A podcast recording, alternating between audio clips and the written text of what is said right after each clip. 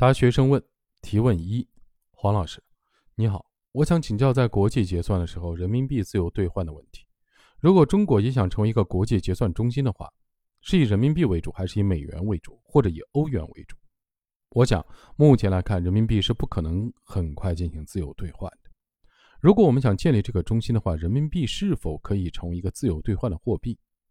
这是第一个问题。第二个问题是关于我们的粮食的进口量。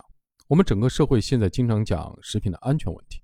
我们进口大豆，那么会涉及转基因的事情。国家在进口这方面，是不是觉得食品的安全也是当前国际贸易中一个重要考量的标准？谢谢。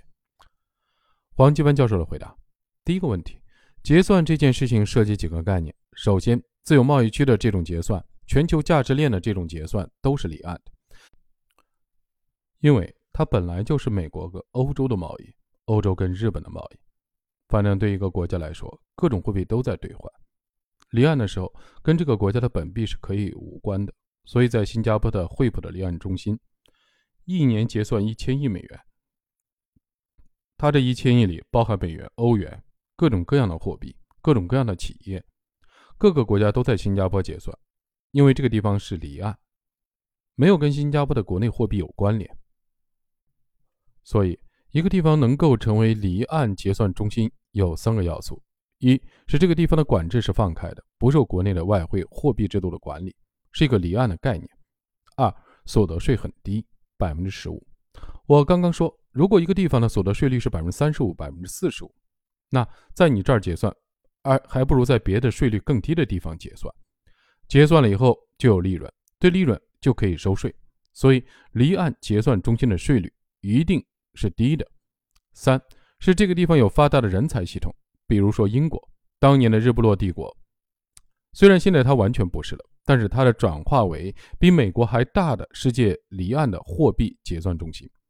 全球离岸每年的货币结算量是五十万亿美元，但不等于有五十万亿美元的现金在哪儿，它可以一笔钱转十次，一亿美元转十次就变成十亿美元。结算量的概念听起来很天文数字。五十万亿美元，但其实真正的作为货币在转动的可能只有几万亿美元。但不管怎么说，这是一个巨额的财富。所以讲离岸问题的时候，并不是去讨论你这个国家的本币是不是可以自由兑换，而是讨论你这个国家有没有开放的离岸系统。在两千年以前，中国不允许任何企业、政府机构、法人或者公民有离岸的金融账户，所以中国的离岸金融账户是零。本人在二零一零年的时候，想在重庆搞一个离岸金融账户，要把新加坡惠普一千亿美元的结算拉到重庆来。我要求惠普必须在重庆做结算。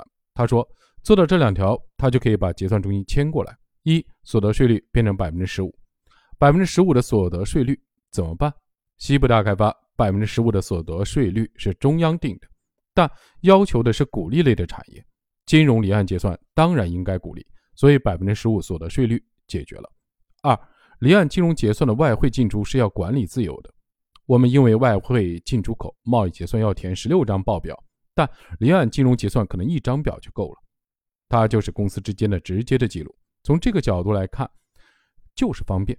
后来我跟中央申请，当时王岐山副总理管外贸也管金融，我向他报告，他当时就问钟小川：“我们国家的离岸金融是怎么回事？”他说：“一九九九年，朱镕基总理搞开放。”当时进行了开放实验，允许招商银行在深圳开离岸金融账户，其他比如工农中建交行都不行。我当时提出我们自己国家银行可以开离岸金融账户，后来领导同意，重庆就试验，我们就拿几百亿美元来做实验和结算。这块比如现在的海南岛自由港就可以干这些事儿。第二，国内的货币和国际货币，讲中国人民币的自由兑换的问题。人民币从一九九六年开始，已经实现了贸易向下自由兑换。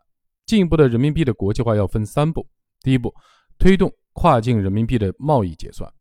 中国的人民币逐渐强大稳定以后，如果常年利率、汇率都比较稳定的话，各个国家信任中国经济，愿意收了人民币也不去换美元，而是直接以人民币作为结算的货币。那么，这种就是跨境人民币的交易结算。从二零一零年起步。当年只有近千亿元的结算量，从这些年发展起来看，二零一八年已经到七万亿元了。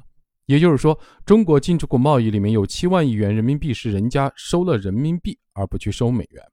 第二步，推动人民币资本项目下的自由兑换。当跨境人民币的贸易结算总量能够进一步发展到二十万亿元，也就是国际贸易的百分之五十以上，可以使用人民币直接结算，那其实人民币就逐渐的硬通货化了。当然，这个事情需要十年到十五年的时间。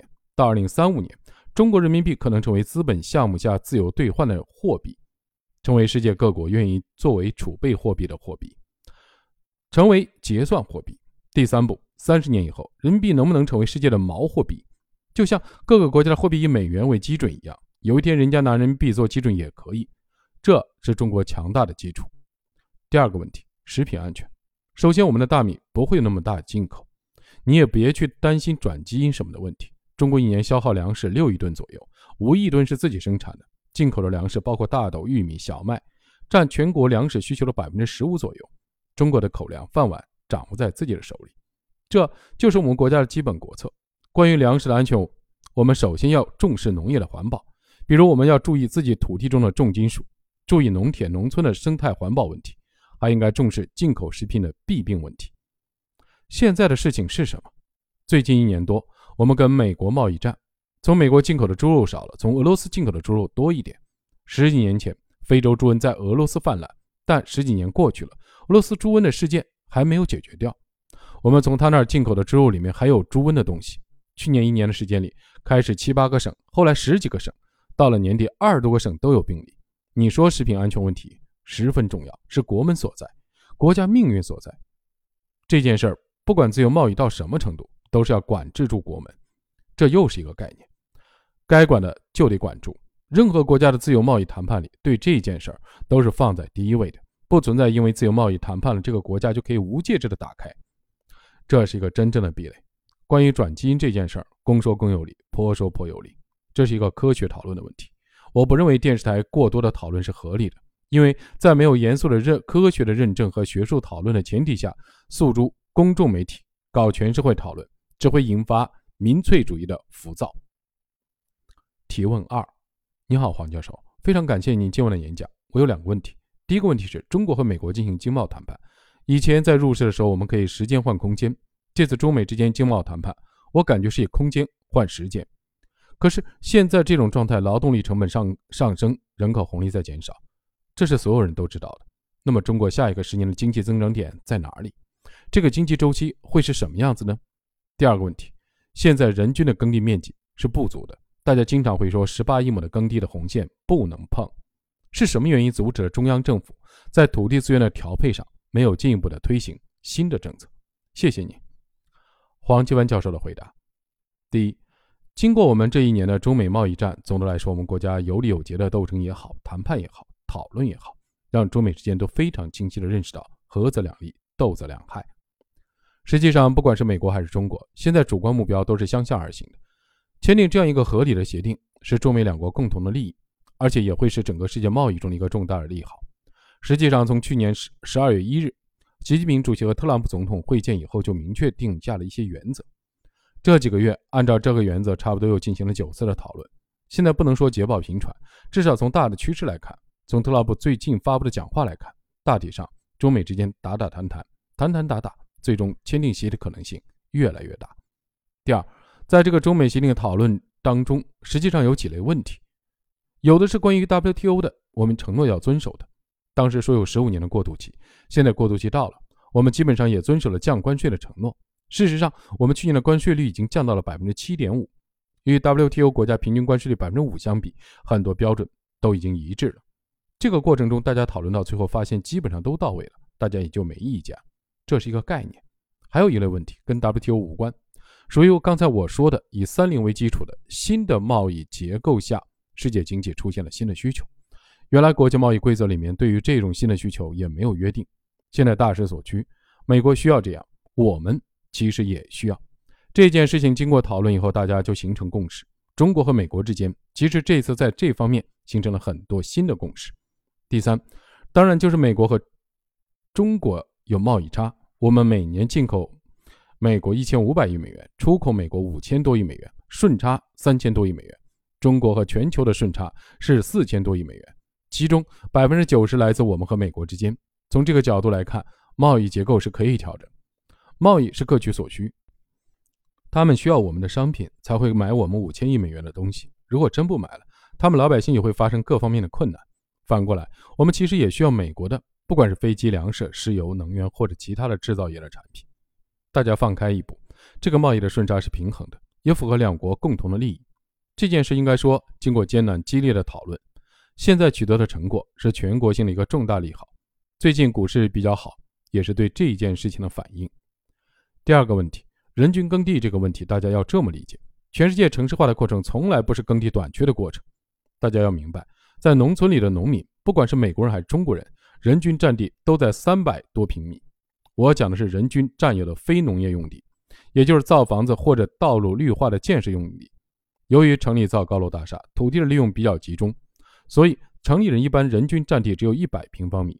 如果一亿农民进了城，在城里面他要用一百亿平方米，也就是说一万平方公里的城市用地。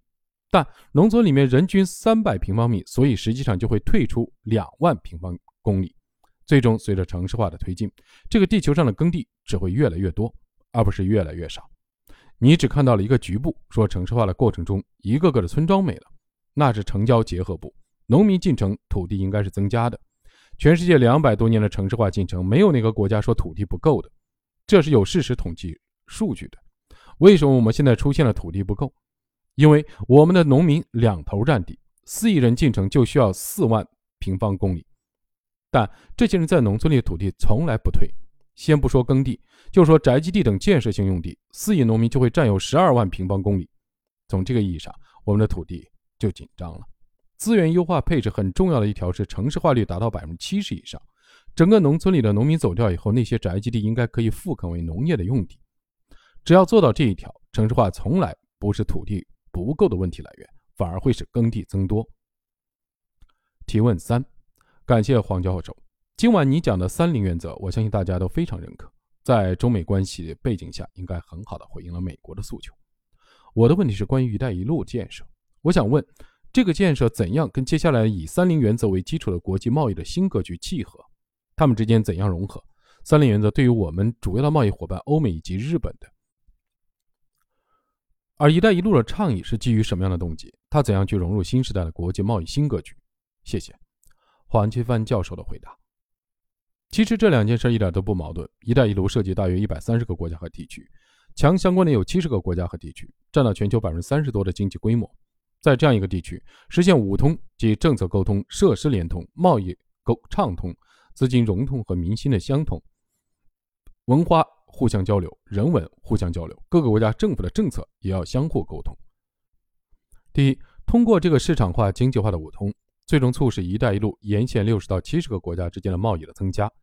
贸易增加的最高的形式，也就是这六七十个国家之间的“三零”：零关税、零壁垒、零补贴，其实是一样的，不存在发达国家要“三零”，而发展中国家就不要“三零”。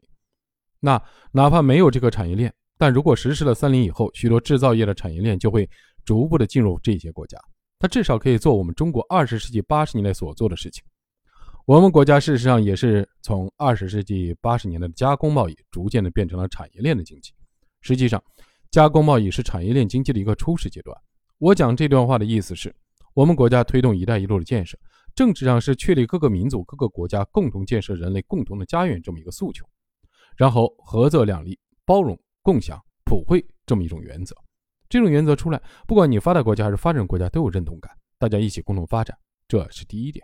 第二，我们提出的一带一路建设用的是经济原则。刚才说的五通都是市场化、经济化的原则，在利益上双向，并不是一个国家对其他地方无偿的援助，而经济上的一种发展，最终实现的是包容共享。那么，通过什么样的过程实现？